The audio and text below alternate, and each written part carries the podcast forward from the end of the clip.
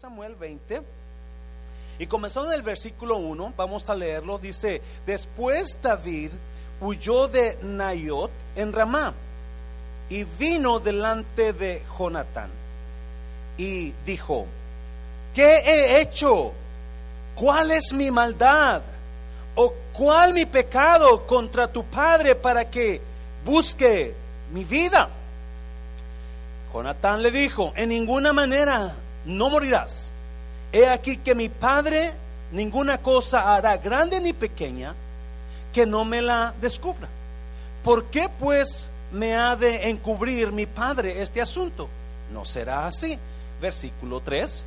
Y David volvió a jurar diciendo, tu padre sabe claramente que yo he hallado gracia delante de tus ojos y dirá, no sepa esto Jonatán para que no se entristezca. Y ciertamente vive Jehová y vive tu alma, que apenas hay un paso entre mí y la muerte. Vamos a... Y Jonatán dijo a David, lo que deseare tu alma, haré por ti. Vamos a los siguientes versículos. Versículo 24. David pues se escondió en el campo y cuando llegó la nueva luna, se sentó el rey a comer pan el rey era Saúl, David era uno de los siervos, de los capitanes de la, del ejército de Saúl. Y el rey se sentó en su silla como solía, en el asiento junto a la pared. Y Jonatán se levantó y se sentó Abner al lado de Saúl. Y el lugar de David quedó vacío. El lugar de David quedó como? La silla de David quedó vacía. Mas aquel día Saúl no dijo nada porque se decía, le habrá acontecido algo y no está limpio, de seguro no está purificado. Al día siguiente, el segundo día de la nueva luna, aconteció también que el asiento de David quedó vacío. Padre, bendigo tu palabra, Señor. Ah, Espíritu Santo, toma estos minutos que nos quedan y habla nuestros corazones. Ah, Espíritu de Dios, toma esta palabra que va a salir y toca algún corazón que necesita alguna reconciliación con alguien importante en su vida. En el nombre de Jesús te lo pido. Y todos decimos, puede tomar su lugar. Ah, ¿Cómo estás, iglesia? ¿Feliz como lombriz? Yes. Happy, happy, happy, happy. había una, había una canción que mi papá, mi papá cantaba mucho que decía, uh, decía, me siento bonito, pero no decía así la canción, él la, él él la inventaba así, pero algo así, ojalá que te vaya bonito, y él decía, yo me siento bonito esta mañana. so, yo no sé cómo se sienta usted. No se sienta feo, por favor. Siéntase guapo. No se sienta fea. Diga, yo estoy bien guapa. Yo me siento bonita en esta mañana. La historia es del rey Saúl y David y Jonatán. Capítulo 20 de primer libro de Samuel habla sobre eh, un evento importantísimo en la vida de Saúl y Jonatán. Ah, David acaba de matar al Goliat y capítulo 17 habla de, la muerte de Goliat ah, a través de la onda de David. Ah, cuando Saúl ve a David matar al gigante, entonces Saúl se impresiona tanto que le dice a su general Abner, el general del ejército, ¿quién es ese muchacho? Y Abner dice, ni en su casa lo conocen, ah, porque nadie conocía al rey David, era un jovencito. Ah, acuérdese, Dios levanta a grandes hombres de lo más bajo de la tierra. Dios le levanta grandes personas que le agradan a Él. Usted quiere ser alto en la vida, usted busque a Dios y lo levantar. usted quiere conocer éxito en la vida, usted busque a Dios. Oh my God, si alguien entendiera eso, ah, yo lo miraré arriba muy pronto. Me está oyendo, iglesia. So, eso fue con David. So, David, la Biblia dice que David ya no dejó ir a David a su casa porque David había ido a la guerra porque su padre lo mandó a llevarle a llevarle comida a sus hermanos. So, David estaba ahí por casualidad porque su padre lo mandó. So, cuando David quiere regresar a su casa, Saúl le dice: No, no, no, no, tú eres muy importante para que te vayas. Necesitas quedarte aquí conmigo. Pero cuando Saúl comienza a mirar la aceptación que David tenía con el pueblo, comenzó a darle celos, envidia, y comenzó a perseguirlo. Y en esta historia especialmente, David viene, está en Ramá, David con Samuel, capítulo anterior lo dice, está con Samuel el profeta. Y, pero hay un problema, David necesita arreglar la situación con Saúl y Jonatán. David sabe que Saúl trae algo contra él y, Saúl, y, él decide dejar a Ramá para ir a hablar con Jonatán a decirle, hey, ¿qué está pasando con tu papá? Porque me trae, me trae odio, yo necesito hacer algo, mira, y hacen un pacto, hacen un pacto Jonatán y David. Y, le dice Jonatán, ok, porque se, quieren mucho como buenos amigos. So, le dice Jonatán, ok, ¿sabes qué? Para que, para que mi papá, ah, no creo que mi papá te quiera matar como tú dices, David, pero vamos a hacer algo. Vamos, está comenzando mañana, se va a celebrar la nueva luna. Cada principio de mes celebraron, tener una fiesta de nueva luna, donde toda la familia debería estar presente. Como David es parte de la familia del rey ahora, porque vas a casarse con su, con su, es más, ya está casado con su, con la hija de Saúl. Ah, David tiene que estar ahí. Saúl planeaba matarlo ahí, porque Saúl anteriormente lo quiso matar. Capítulo 19 le, lanzó una lanza mientras David tocaba la guitarra para que el espíritu malo de Saúl huyera. ¿Alguien se acuerda? lo que está pasando ahora, Saúl quiere matarlo y está esperando Saúl a que David venga a la cena ah, para, para matarlo. pero como David siente, alguien ha tenido problemas con alguien y y, usted no sabe que tiene problemas, pero hay algo raro. ¿Ya? Ah, como que, mm, como que, como que veo a esa persona, me hierve el hígado, ¿por qué será? No.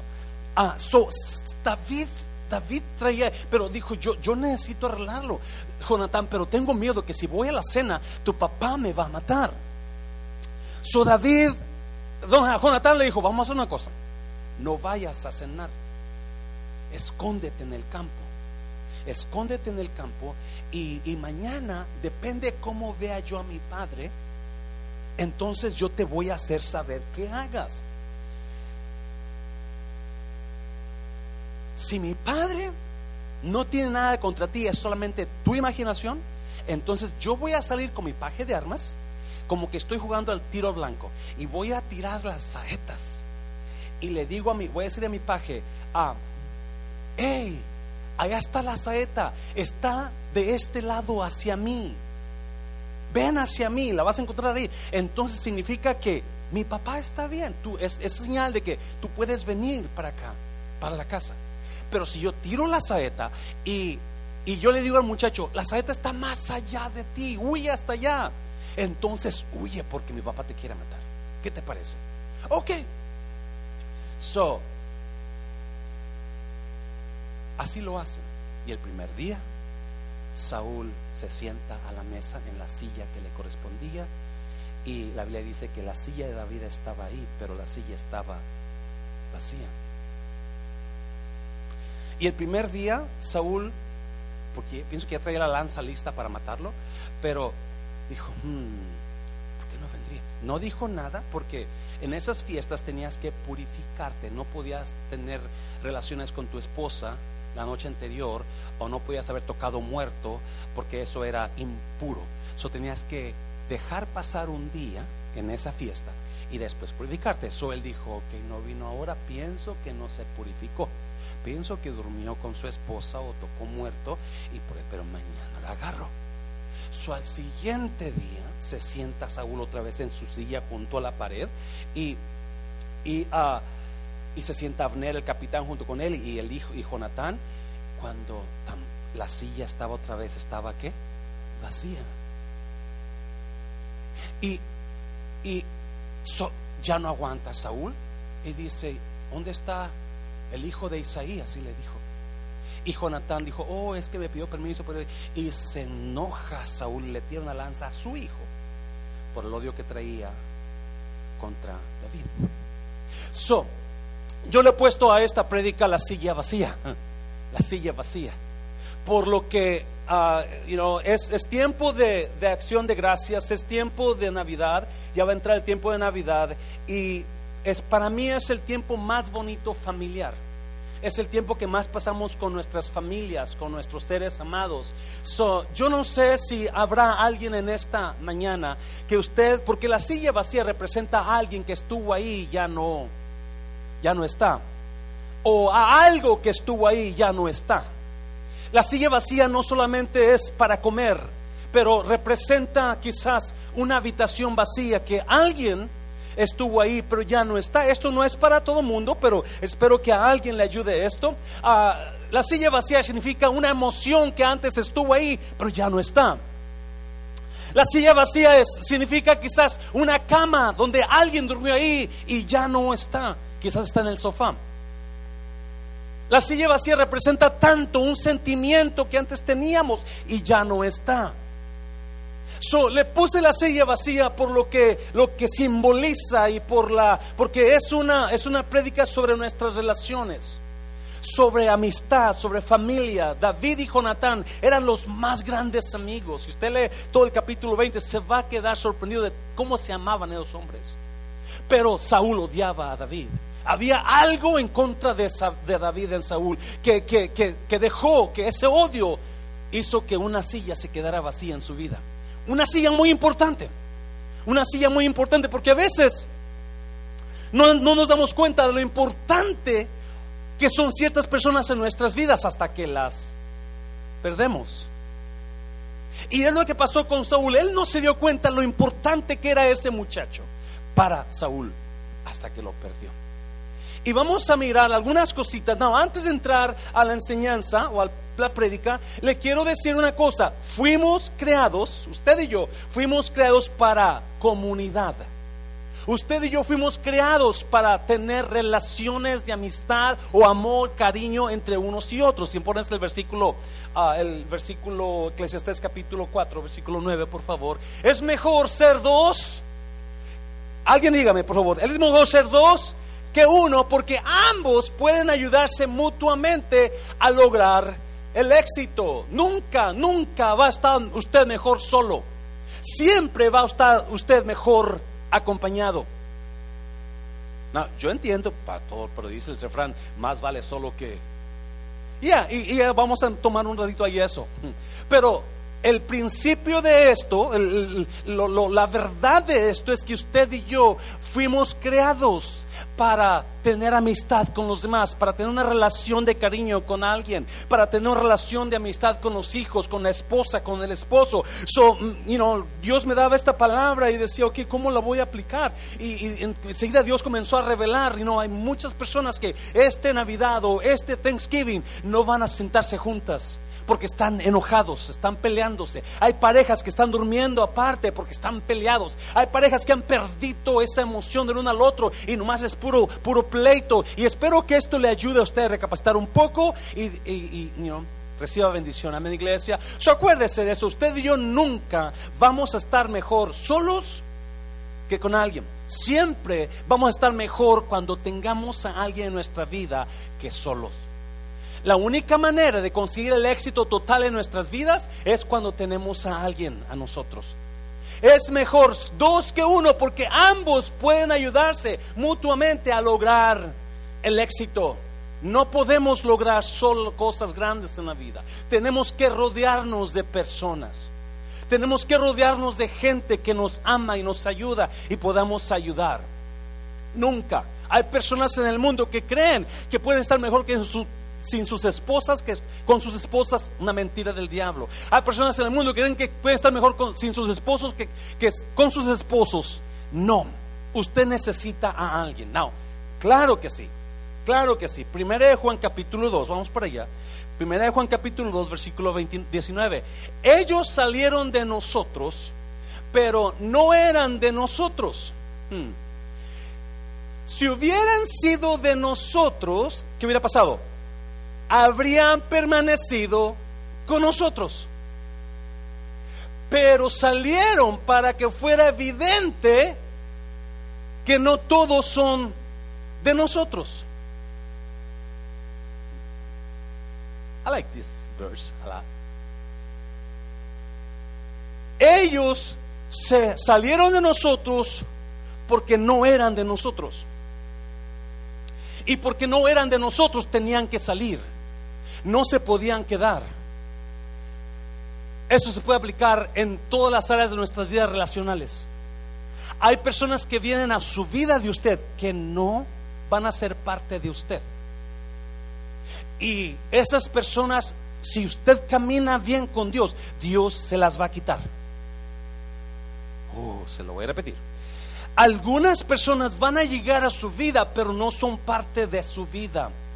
Y créame, Dios vamos, cuando lleguen personas a su vida que no van a ayudarle a usted en su vida, Dios va a quitar a esas personas de su vida si usted agrada a Dios. Te vamos a mirar. Es importante que entendamos esto porque Dios está tan activo en su vida personal, cada segundo, cada minuto, cada hora, Dios está trabajando en usted. Dios está operando, especialmente si usted busca a Dios, cada minuto, cada segundo, Dios está operando en usted, mirando, acomodando las cosas de su vida. So, sí, especialmente porque Dios nos crió para comunidad. Dios nos crió para tener amistad, relaciones, parejas.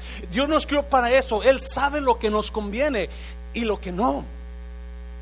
Por eso las personas que lo dejan a usted, muy probablemente muchas de ellas no eran de usted. No estaban con usted. Le dijeron que estaban con usted.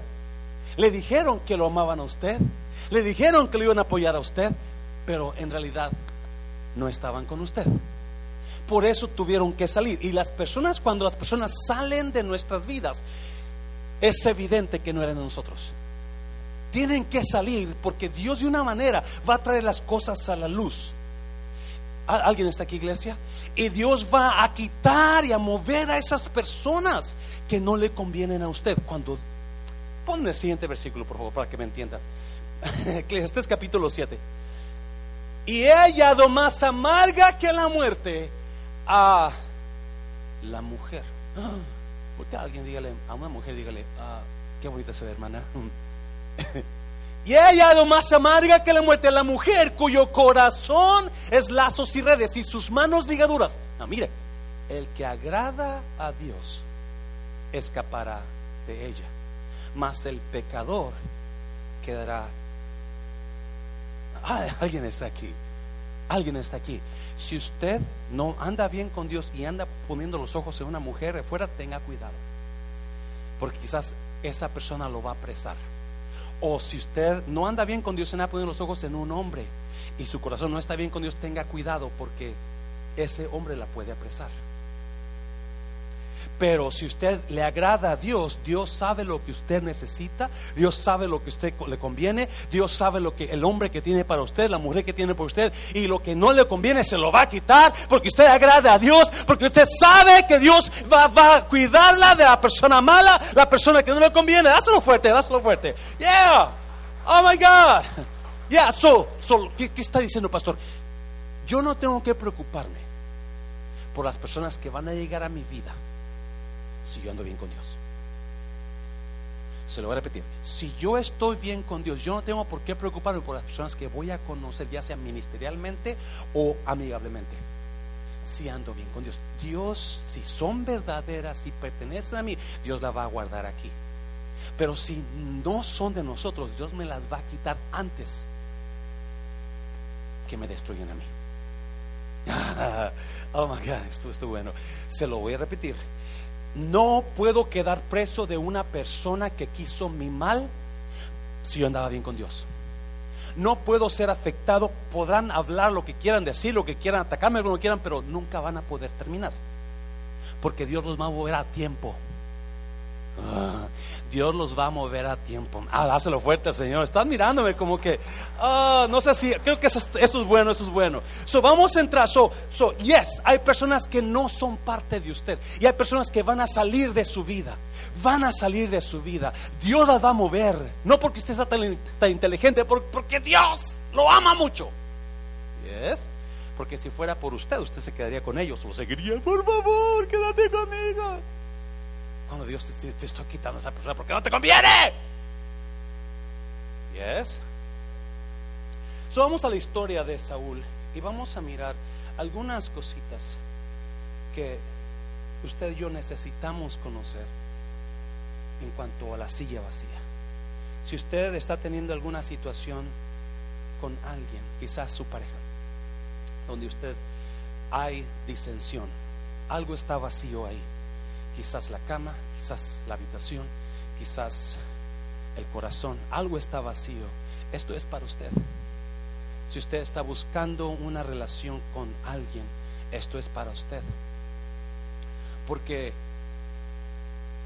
David pasó por esa situación en este capítulo y, Dios fue muy claro en cómo pasó la cosa. Número uno, número uno. Vamos para allá porque no quiero llegar tal y tarde. a capítulo 20, primero el versículo 1. Dice, después David huyó de Nayot en Ramá y vino delante de Jonatán y dijo, ¿qué he hecho yo? ¿Cuál es mi maldad? ¿O cuál mi pecado contra tu padre para que busque mi vida? David estaba en Nayot de Ramá, ahí estaba Samuel, el profeta Samuel. Obviamente, no, si usted ha leído estos capítulos, capítulo 19 habla de cuando Saúl mandó matar a David, mandó tres grupos de soldados. El primero fue y, Dios los agarró milagrosamente y hizo que, Dios, el Espíritu Santo los agarrara a medio camino y comenzaron a profetizar y, cuando, y regresaron sin David. El segundo fue otra vez y también el Espíritu Santo los agarró a medio camino y comenzaron a profetizar y regresaron sin David. Y el tercero fue, y igualmente, y hasta último fue Saúl, porque Saúl le traía ganas a David. Le traía odio, le traía envidia, todo lo que Dios, David estaba logrando tan joven y él no. So va Saúl y también a Saúl lo agarra el Espíritu Santo y comienza a profetizar y regresa sin David. Porque aunque la gente te odie, escucha bien, la gente te odia, enfóquese usted en servir a Dios, enfóquese en agradar a Dios. Y déjame decirte, no importa que la gente diga de ti o la, gente piense de ti o la gente quiera hacerte daño, Dios te va a cuidar de los que te están acusando, los que están queriendo dañar. Y es lo que estaba pasando con David, me está oyendo. Hay gente que, quiere destruirlo a usted simplemente porque está guapo, ¿verdad? Pero ¿sabe qué? No saben que usted tiene a un Dios con usted. Yes.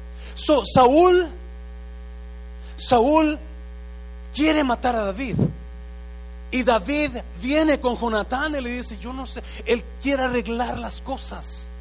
David quiere arreglar las cosas, quiere, quiere hacer paz, quiere estar en la silla, quiere tomar su lugar en la silla. Pero Saúl no quiere. So viene con Jonatán y, enseguida le dice, yo no sé qué he hecho para que tu papá me quiera matar. ¿Qué es? Dime qué es lo, qué es lo que le he hecho para que él, él tenga este coraje conmigo. ¿Ha, habido personas así en su vida quizás que usted diga, ¿por qué me tiene tanto coraje esta persona si yo no recuerdo haberle hecho nada? ¿Por qué? Porque esta persona está hablando tanto de mí si yo no le dije nada o, o yo no recuerdo haberle hecho nada? Pero simplemente hay personas que lo van a odiar por lo que Dios le ha dado a usted por lo que Dios, porque ese es el problema. El problema es la unción de Dios en David. El problema es la unción de Dios en David.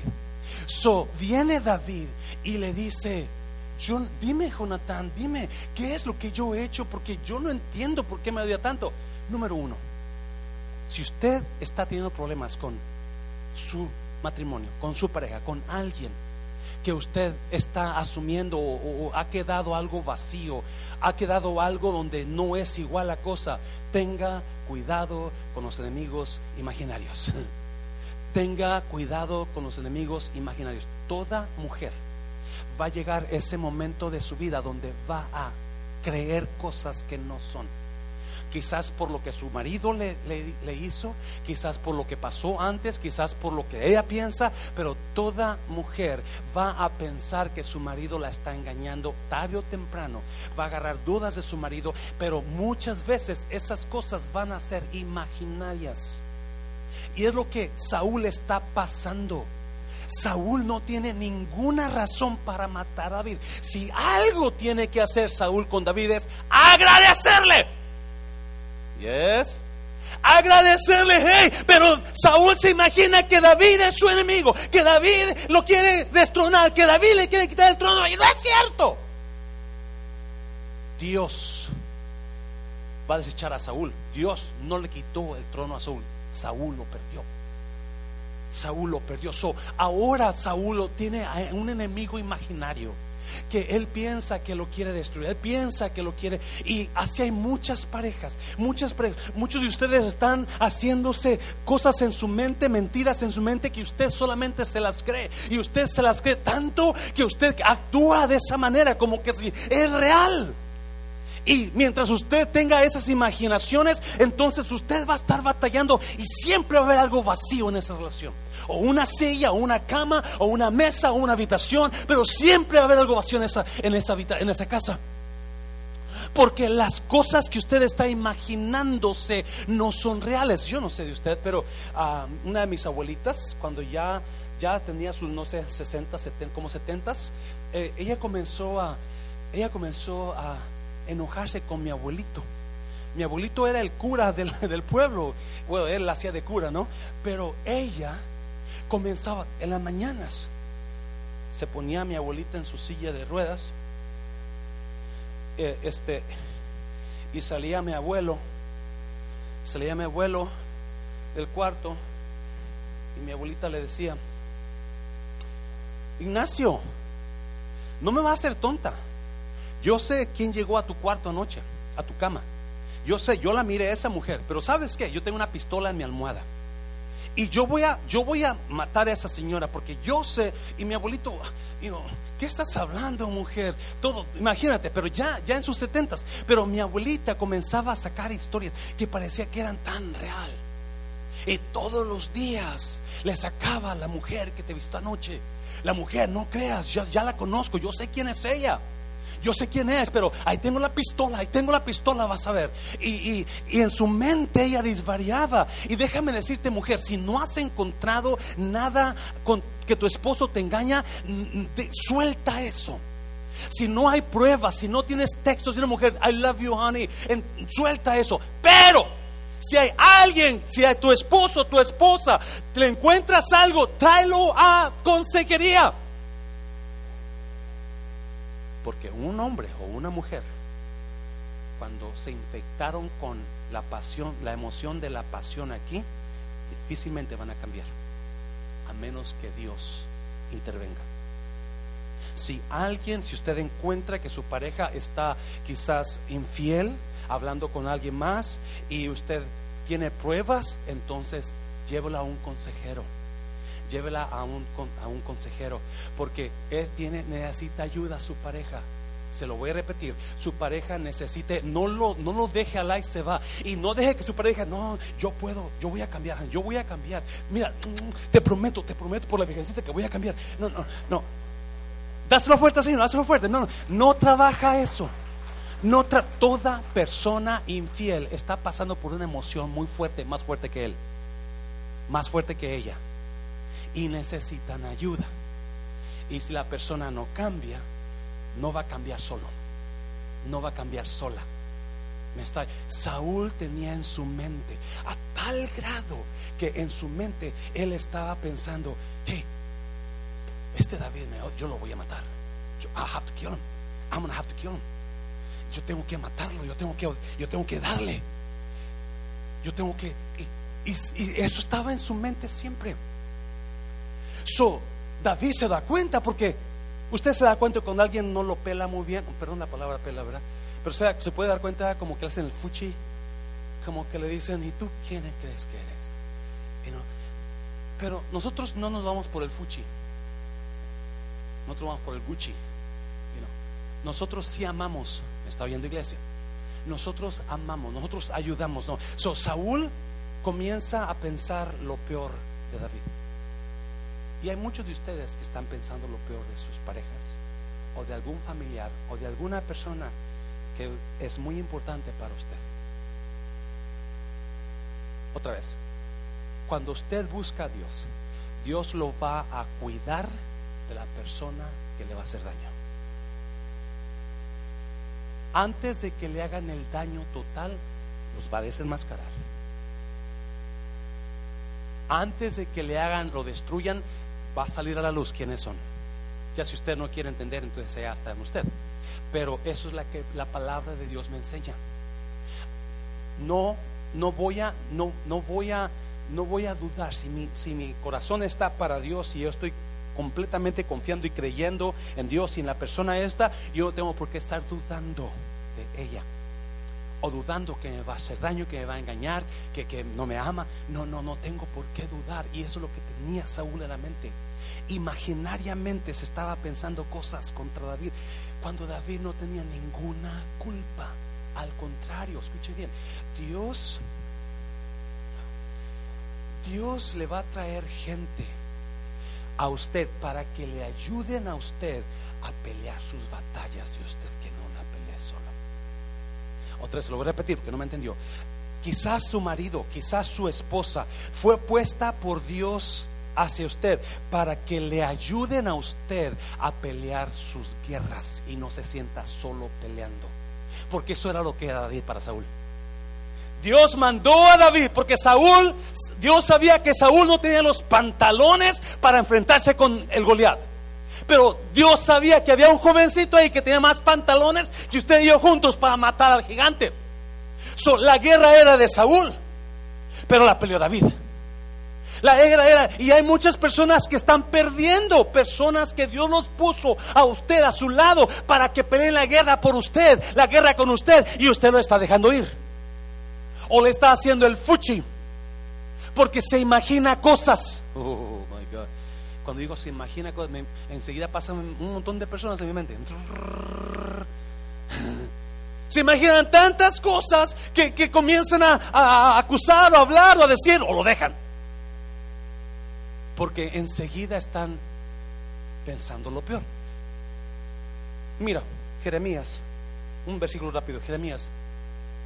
Pero vosotros habéis hecho peor que vuestros padres, pues cada uno de vosotros camina tras la tras la imagina, ¿aquí en esta iglesia? Imaginación de su malvado corazón. Y no me escuchan a mí. Mujer, cuando algo en su mente le traiga una duda de su pareja, enseguida vaya la palabra. Y la palabra dice, confiad en todo lo bueno, todo lo justo, todo lo amable, todo lo puro. Si hay algo de misericordia en esto, pensad, piensa en lo mejor. Tú no vas a, si usted no tiene ninguna prueba de que su pareja lo odia o lo engaña o, no, eh, no puede acusar sin pruebas. No puede decirle de qué se va a morir. No puede cerrar la puerta de su casa. No puede sacarlo de la habitación. Porque no tiene pruebas. Es su imaginación. Pero otra vez, si hay pruebas, si sale algo, es importante que esa persona vaya a consejería. Es importante que alguien les ayude. Y aquí Jeremías habla de personas que se dejan llevar por su corazón. No, él agrega la, la palabra malvado. ¿Y por qué malvado? Porque la Biblia es muy clara en que cada corazón de nosotros es engañoso, malvado. Es, es, horrible, nuestros corazones son horribles. Por eso Jeremías agrega malvado corazón. Te dejaste llevar por lo que tú pensabas, por lo que tú te imaginaste, por lo que tú creíste, y por eso estás destruyendo la familia, estás destruyendo la mesa, se queda, está quedando vacía la, la, la silla. Porque tus imaginaciones. Dáselo fuerte, Señor, por favor, dáselo fuerte. Número dos, número dos. Versículo 32. Y Jonatán respondió a su padre, a Saúl, y dijo, ¿por qué? ¿Qué morirá? ¿Qué le ha hecho? ¿Qué te ha hecho David? So, Jonatán está está tratando de abogar por su amigo David. Jonatán sabe que cuando su padre muera, quizás David va a ser el próximo rey. Es más, él ya sabe. Pero a Jonatán no le importa la posición.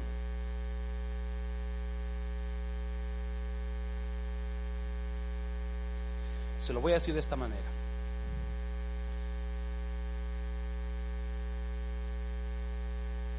Nosotros no buscamos posición, nosotros buscamos unción.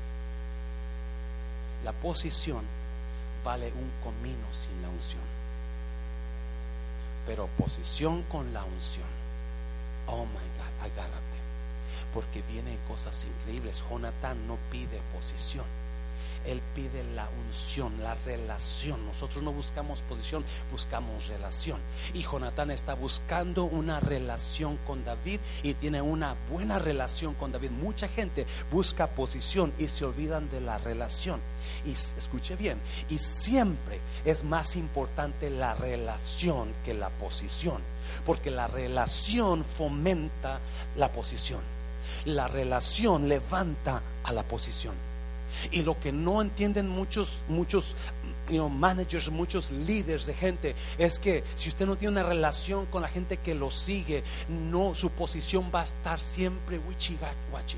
Pero si usted tiene una relación fuerte con ellos, no importa lo que usted, a dónde usted vaya, no importa si usted duerme bajo de un árbol, lo van a seguir por la relación que tiene, porque siempre la relación es más importante que la posición su relación con su pareja es más importante que cualquier posición que usted tiene en su casa.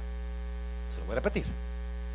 Su relación con su pareja es más importante que la posición de usted en su casa. Es que mis hijos y yo protejo mi... No, no, está bien, pero su relación con su esposo, su esposa, viene primero que la de sus hijos. Y no puede descuidar la relación con su pareja por tratar de ayudar a sus hijos. Tiene que enfocarse en su pareja. Esa es la relación de los dos, lo que va a ayudar a sus hijos. Y es lo que pasó con, con, Saúl. Mira, entonces Saúl le arrojó una lanza para herirlo de donde entendió Jonatán que su padre estaba resuelto a matar a David. Qué increíble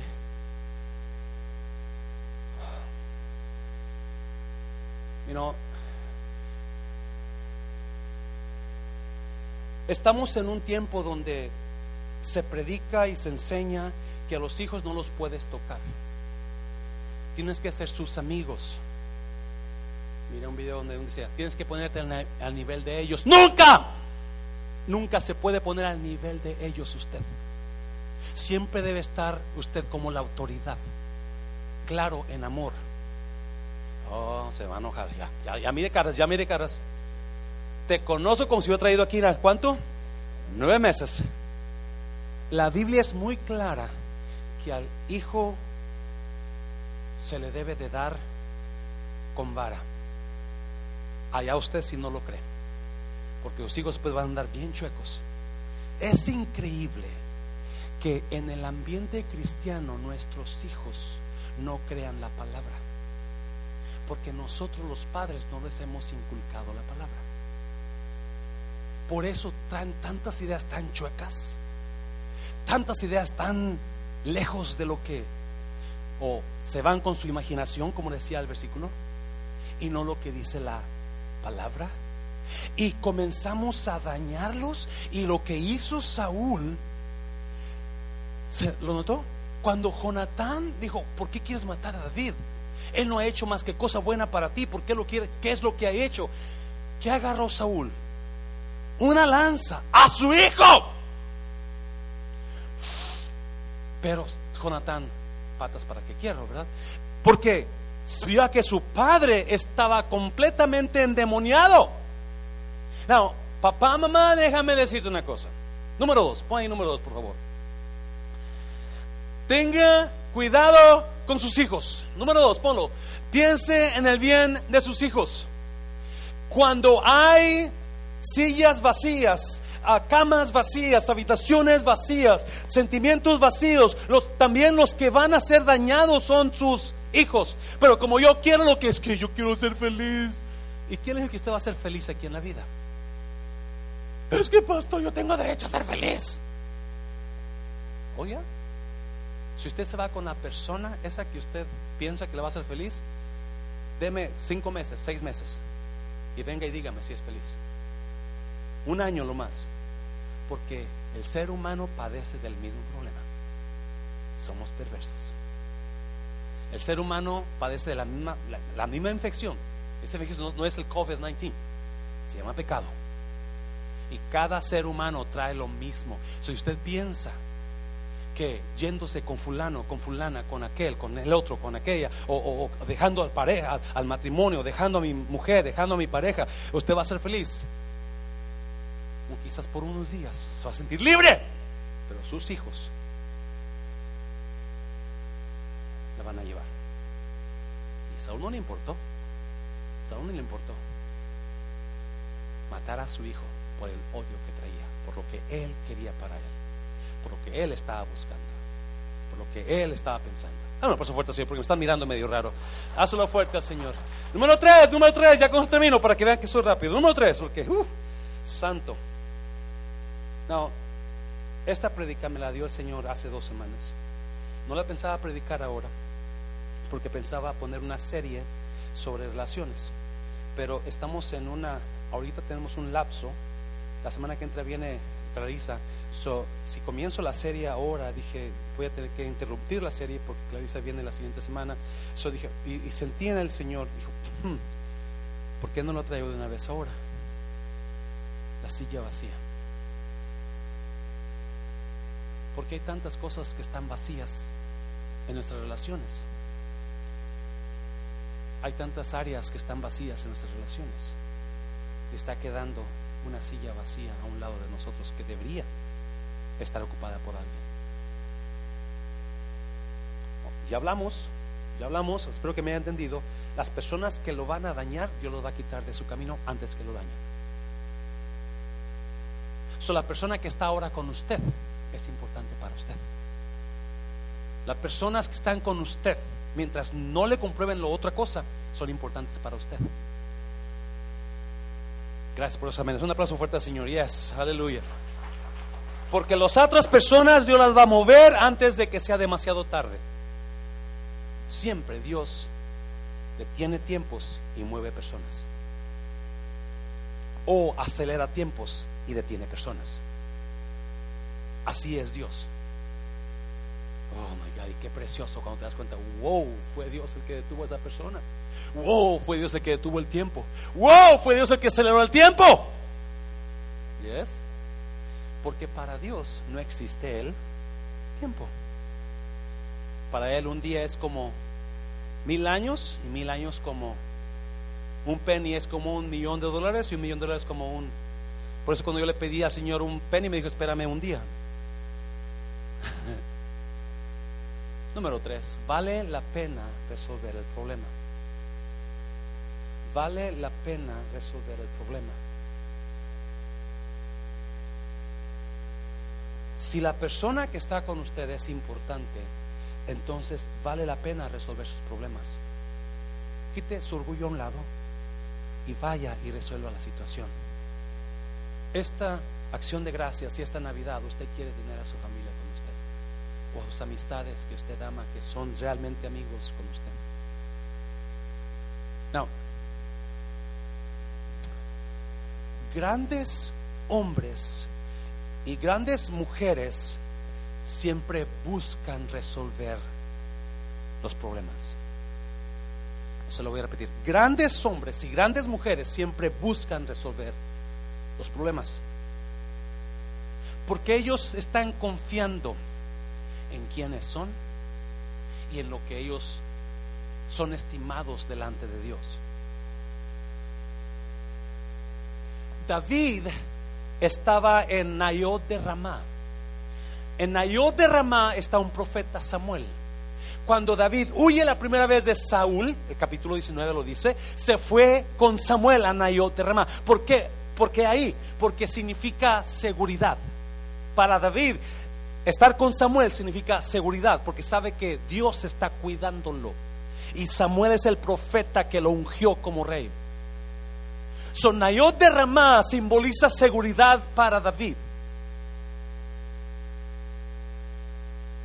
Pero aunque él está en su área segura, aunque está en Nayot de Ramá, está con Samuel, versículo 1 capítulo 20 dice que dejó a Nayot de Ramá para ir a hablar con Jonatán, o sea, a la casa del rey. Fue a hablar con Jonatán porque dijo, yo voy a, yo voy a aclarar las cosas. Yo voy a, resolver la situación, tratar, hacer mi parte. Buenas personas, grandes personas, grandes mujeres, siempre buscan resolver la solución. Son los primeros en dar el primero. Hey, you know, no seas gacho, vete a tomar un café. Es palabra gacho, I'm sorry. Es palabra gacho, fea, gacho. ¿Da que no? No. No, no seas gacho, ven, te invito a un café. No, no, hermana, no, no sea mala. La quiero invitar a un café al refrán, véngase. Siempre dan el primer paso porque tienen grandeza en ellos. Pero cuando Saúl, Jonatán quiso arreglarlas con Saúl y dijo, ¿qué ha hecho David? ¿Qué, es lo que merece para que tú lo odies? Enseguida quiso matar a Jonatán, porque las personas bajas, las personas que no son de altura, nunca van a querer arreglar la situación, van a querer seguir odiando. Y Saúl y David dejó su seguridad. Eso es lo que me impresiona. Seguridad de Samuel. Seguridad derramado estaba la presencia de Dios para ir a exponerse a quizás si, eh, ¿qué tal si Jonatán tampoco lo cree ya en él? Pero él se arriesgó con tratar de, con tal de arreglar la situación. Porque quizás te van a decir que no. Si tú vas con alguien que hubo problemas, te pueden decir el fuchi talk to them. Don't talk to me. I don't talk to strangers. Porque eso, eso va a pasar muchas veces. Tú le hablas a alguien que amas y no le mandas un texto, hey, mm. parece que el burro pasó por ahí. Mamá parece que pasó un burro, estoy hablando de un burro. ¿Qué dijiste, mamá? Porque las personas grandes siempre buscan arreglar la solución. Y son los primeros, no, si usted, deme un segundo, ya, ya termino, termino.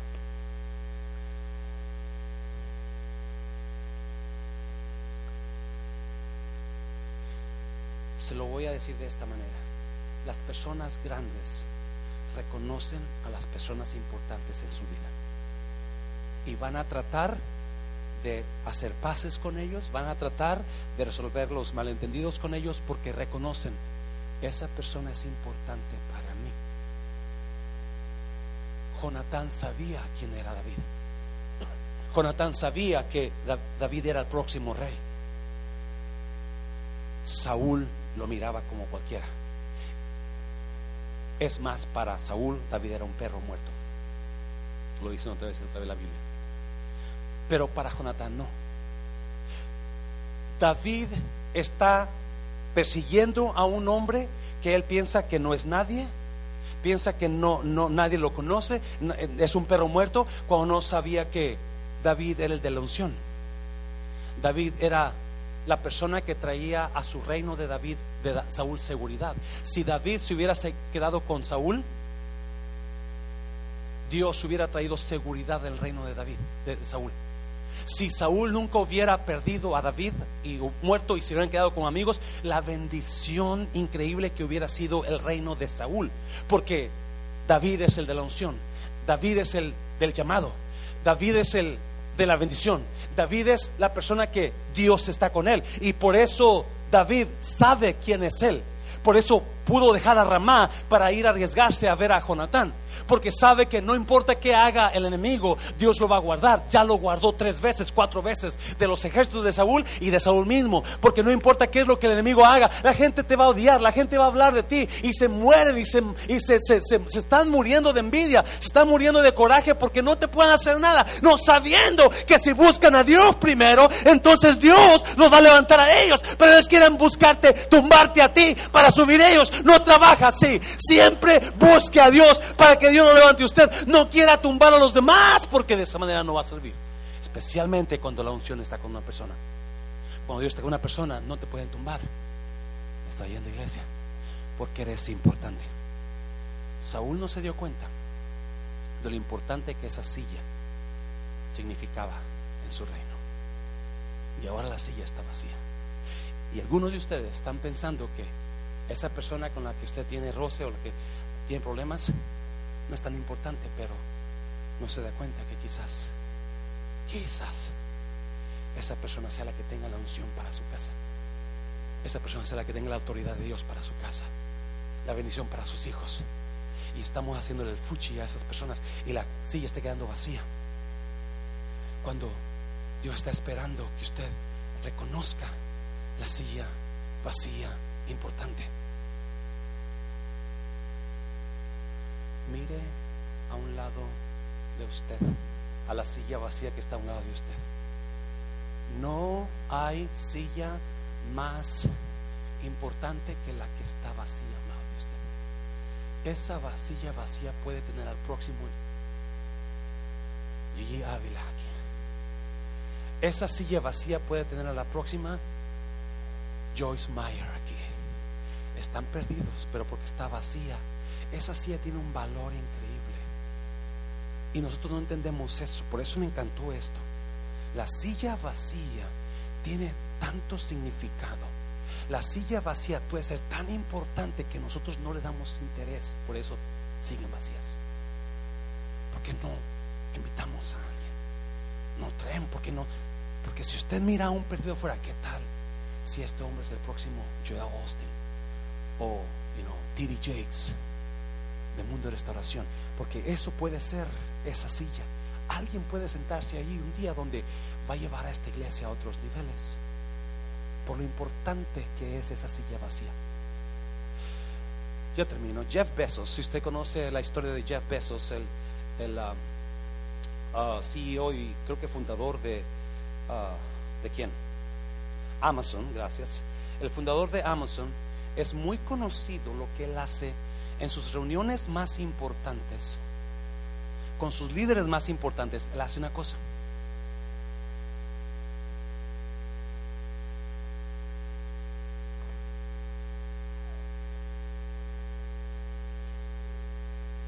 Pone una silla vacía en la junta. Pone una silla vacía. Es la junta más importante. Allí están los líderes más importantes de su organización y ahí está la silla vacía. ¿Y sabe por qué la pone? Para que todos sus líderes entiendan qué tan importante esa persona que puede estar sentada es, que es el cliente para ellos. El cliente. Porque esa silla que está a un lado de ustedes es tan importante si la llenamos, iglesia pero está vacía. Saúl no entendió eso y perdió el reino. Perdió la unción, perdió quien tenía el reinado. Y muchas parejas de ustedes están perdiendo a alguien importante en sus vidas y está la cama vacía, la silla vacía, la habitación vacía. Y es lo que hace Jeff Pone una silla vacía para que ellos puedan entender lo importante que es el cliente para ellos.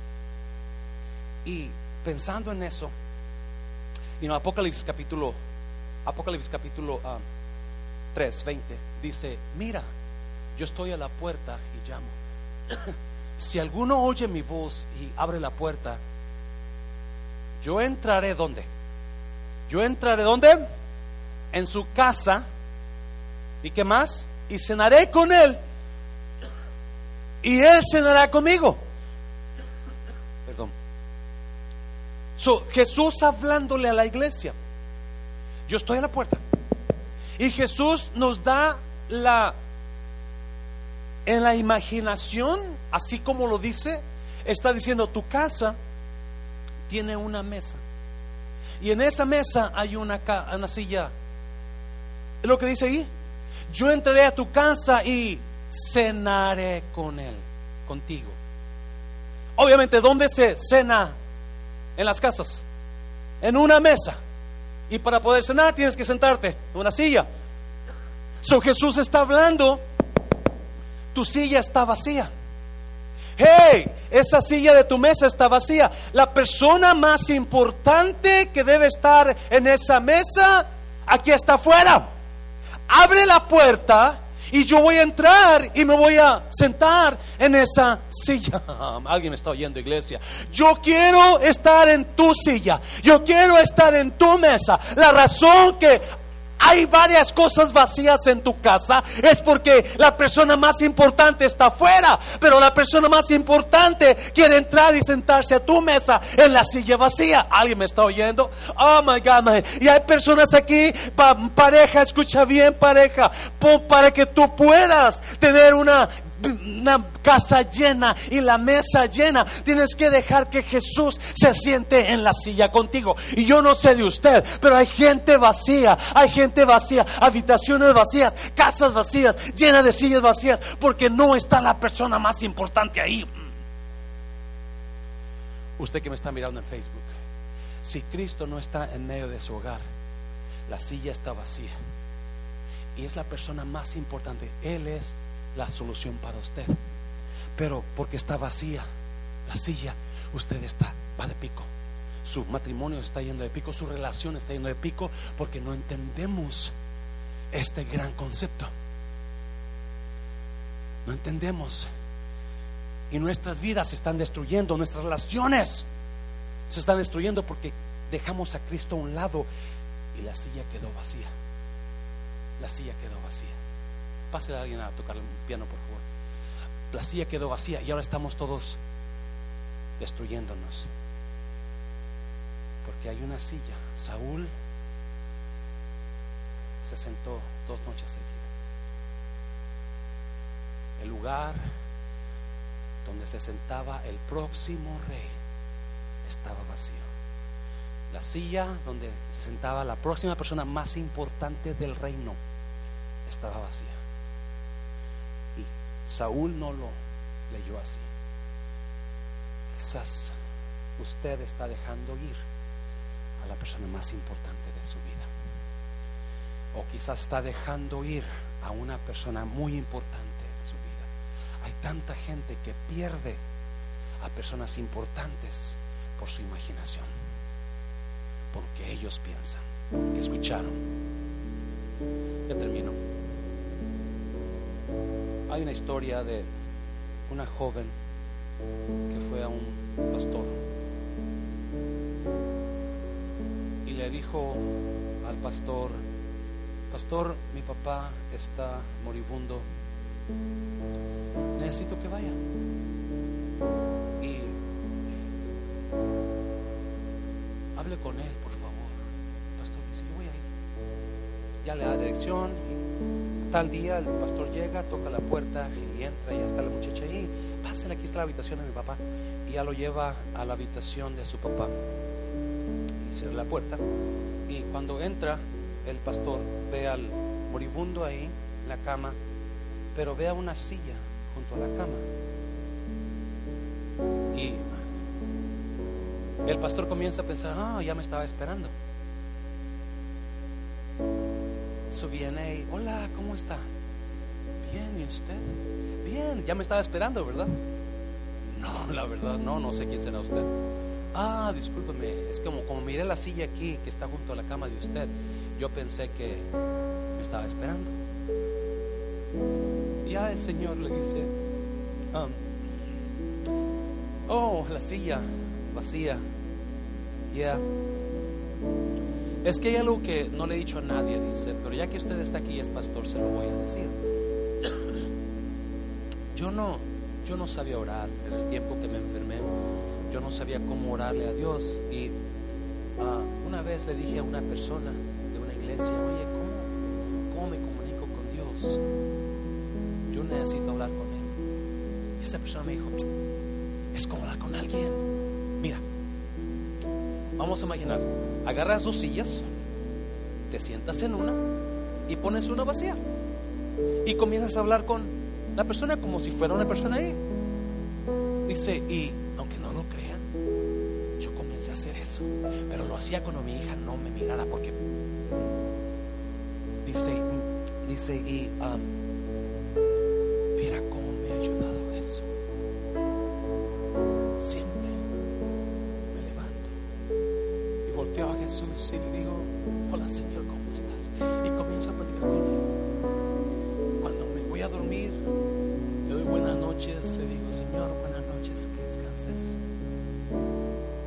Se queda sorprendido, se quedó sobre wow.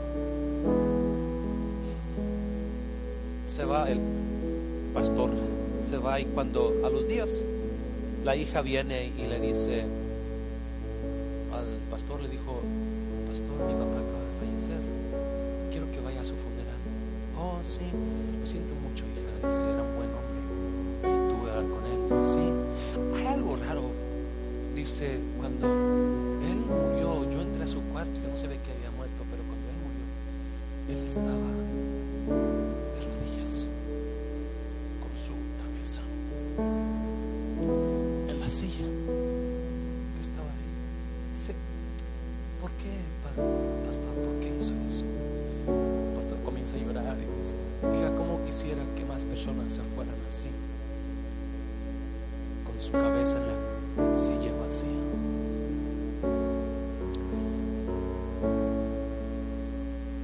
Impactó esa historia porque es tan real lo que habla. Dios es espíritu. Dios no es persona. Y usted puede invitar a Jesús a sentarse en su silla junto a su cama. Usted puede abrir la puerta de su casa, invitar a Jesús a sentarse con usted cuando su familia está comiendo, cenando. Pero mientras esté Él ahí, usted va a estar seguro. Algunos de ustedes que necesitan invitar a Jesús en sus vidas, pónganse de pie.